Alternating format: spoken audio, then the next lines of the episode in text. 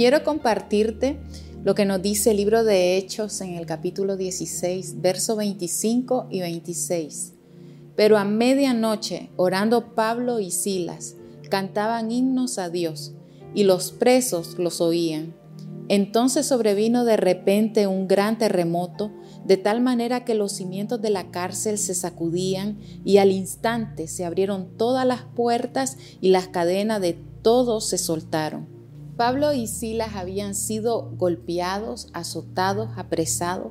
Llegó la medianoche y continuaban en esa condición sin quejarse. No hicieron nada más que orar al Señor y adorarle a Él. De tal forma que esta adoración que no cesó a pesar de la adversidad, que el cielo visitó, todo ese lugar fue conmovido se abrieron las cárceles y todas las personas ahí fueron tocadas por la presencia de Dios. Qué poderoso es una adoración que no cesa a pesar de la adversidad que se esté atravesando porque expone la vida del creyente a recibir un milagro de Dios.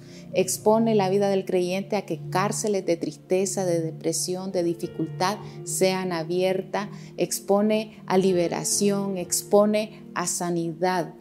Una vida de adoración que no cesa, que es perseverante, es percibible, no pasa por alto, así como esa adoración de Pablo y de Sila conmovió todo el lugar y las personas alrededor recibieron de ella, así cuando tú perseveras en tu adoración a Dios, todo tu entorno va a ser impactado, incluso las personas que te rodean.